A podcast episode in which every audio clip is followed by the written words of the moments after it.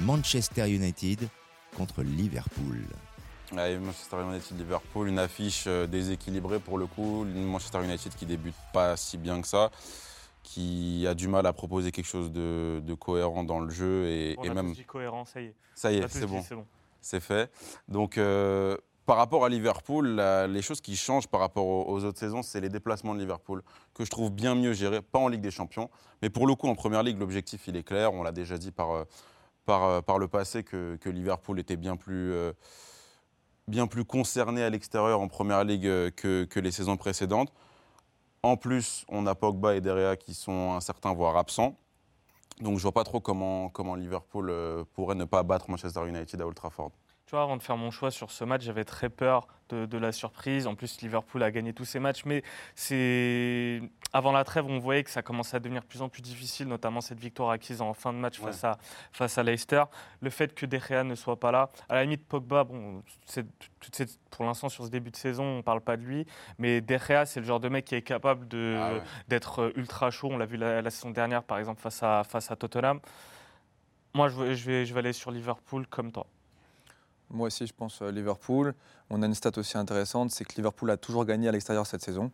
Bon, ils ont gagné tous leurs matchs et puis ils restent sur une série aussi de 17 victoires euh, d'affilée, ce qui est quand même pas négligeable. Par contre, euh, dans les matchs entre Manchester United et Liverpool, sur les cinq dernières confrontations, on a quand même trois nuls.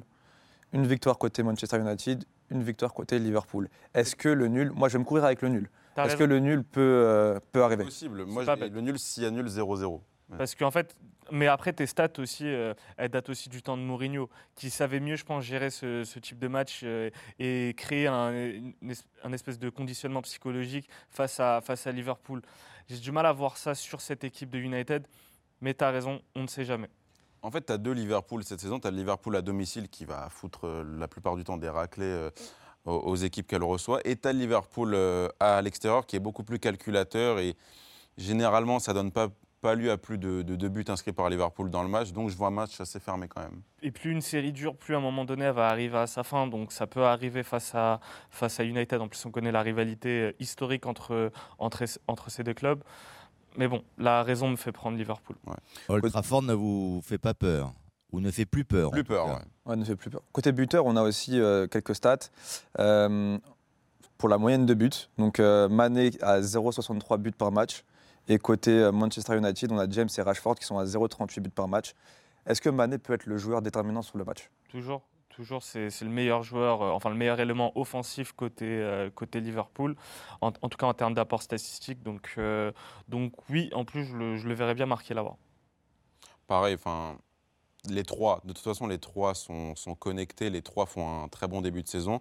Ils sont très proches en termes de buts inscrits, je crois, en championnat. Donc euh, c'est toute l'attaque de Liverpool qui peut faire la différence, en plus d'avoir une très bonne défense. Et un, très bon collectif aussi. Bien sûr. Très bien, mais Mané pourrait marquer être l'homme providentiel de cette rencontre. Tout le monde est d'accord sur ce match.